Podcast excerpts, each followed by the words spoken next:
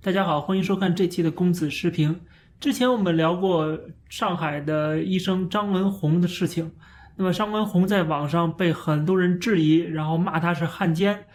然后最近呢，还有人跳出来啊，像这个姚毅啊、方舟子啊，就跳出来说张文宏的论文是抄袭的。然后呢，现在复旦大学给出了一个结果，复旦大学的学术规范委员会给出了一个调查结果。说这个张文宏博士在二十年前写的这个论文符合当年博士学位的论文要求，但是附录综述部分存在写作不规范，但不影响博士学位论文的科研成果和学术水平，不构成学术不端或学术不当行为。其实这个问题并不在于张文宏的论文是不是有抄袭，或者说是不是有不规范的问题啊，这都是小事儿，实际上。关键问题是，是有人想把这个事情当做批斗他、把他斗臭的一个借口。那么，为什么要批斗张文宏，要把他斗臭呢？就是张文宏在他的这个过去啊疫情过程中的表现，实际上经常跟官方的立场跟说法有些出入。就是说，他经常会说一些比较接地气的话、比较理性的话，而这些话在很多人看来是不够爱国。或者是不够跟着中央的这个意思，或者说就是政治不正确，所以说张文宏才被挑出来，由这个前卫生部长在人民日报上发文批判他开始，就有很多网上对他不利的消息。但是我们看到到目前为止，一个个都被挡回去了。不管是复旦大学也好，或者上海市政府也好，似乎都在保张文宏。就张文宏代表的是中国改革开放这一派的。啊，特别是代表一种理性的声音，或者代表一个开放的、跟西方融合的、接受西方文明的这样的一个方向。而中国现在目前正在走的一个方向，就是党中央现在为了集权，他要开始走一条另外的路线了。而这条路线跟之前的这个改革开放的路线是背道而驰的。这个问题我会在下一期节目，就是明天早上发的这期。我会详细的跟大家解释，特别是我们看最近这个江浙地区的官场地震啊，可以引发出来的一些思考。我们下期再讲，这期只是一个铺垫。总之就是现在要强调的是立场问题，是政治正确的问题，是不是爱国的问题。而这些问题实际上全部都是没有任何的一个统一的标准的。所以现在主要做法就是先捧啊，捧一些啊这个。党的劳动模范也好，或者是一些什么共和国勋章也好，捧这些人，例例如是钟南山这样的人啊，把这种跟党走特别近的啊，就党的传声筒，把他们先捧起来啊，然后还有下一步就是批到那些跟党不一致的声音，例如张文宏，但是这个动作现在还做的还不是很决绝，或者力度还不是很大啊，因为他还有一定的抵抗的力量在，这抵抗的力量在地方就是像上海这样的比较开明的城市。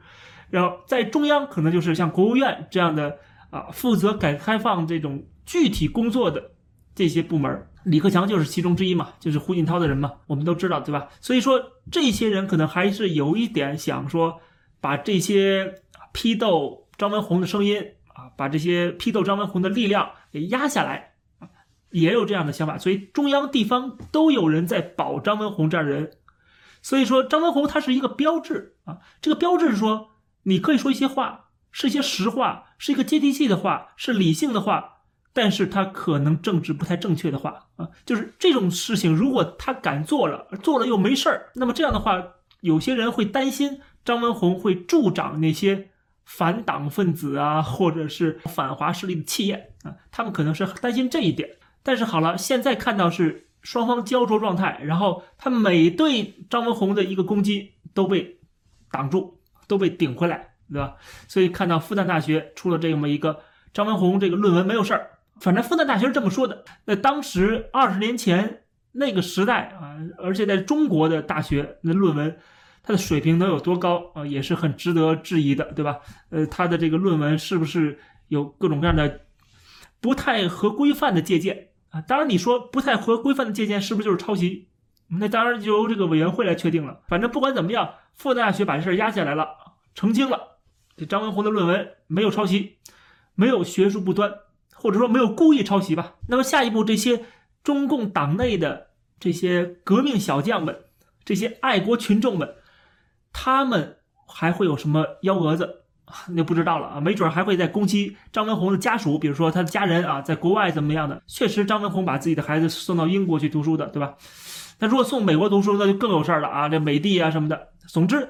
你想给别人扣上汉奸走狗的帽子是很容易的事情，因为这个标准是你随便说的啊，没有一个统一的标准。很多人也在骂我啊，说我是汉奸啊。但是问题是，你们骂我的时候，我就想问，这个汉奸的标准是什么？如果批评中国政府、批评共产党就是汉奸的话，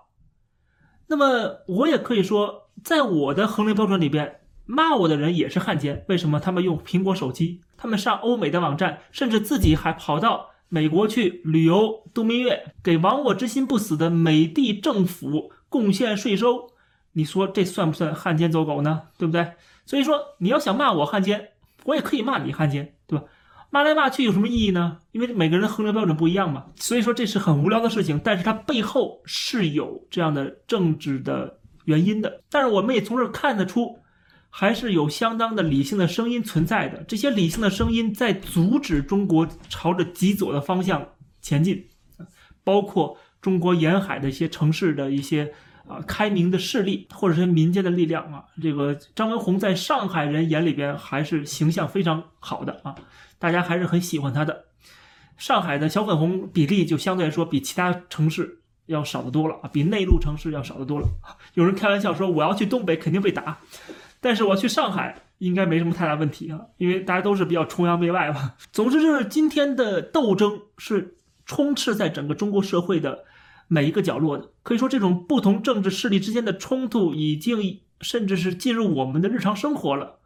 然后呢，这种冲突可能会被上升到阶级冲突啊，就变成一种阶级斗争了。就是啊，你们这是代表沿海地区的资产阶级买办势力，另外一方啊就是爱国者，就是革命势力，就是红卫兵啊，就是崇拜习近平的，就是学习习近平思想的啊这些。革命小将就是回到毛泽东时代那种文革那种气氛，现在已经开始慢慢的回来了。甚至包括很多人在批判资本，沿海地区这些城市的政府啊，或者这些商业背后还是资本呢，对不对？那批判资本，最后批判到哪儿去呢？那资本的源头是哪儿呢？华尔街、美的。所以说，看到批判张文宏，他只是一个知识分子或者是一个专业人士，同时也批判跟他们一路的这些商业机构、这些科技企业，比如说最近的这些中概股这些企业。都被中国打击，美国还没出手呢，习近平先出手了，把这些什么阿里巴巴、腾讯呢，还有这些各种各样的游戏产业呀、教育培训产业呀、啊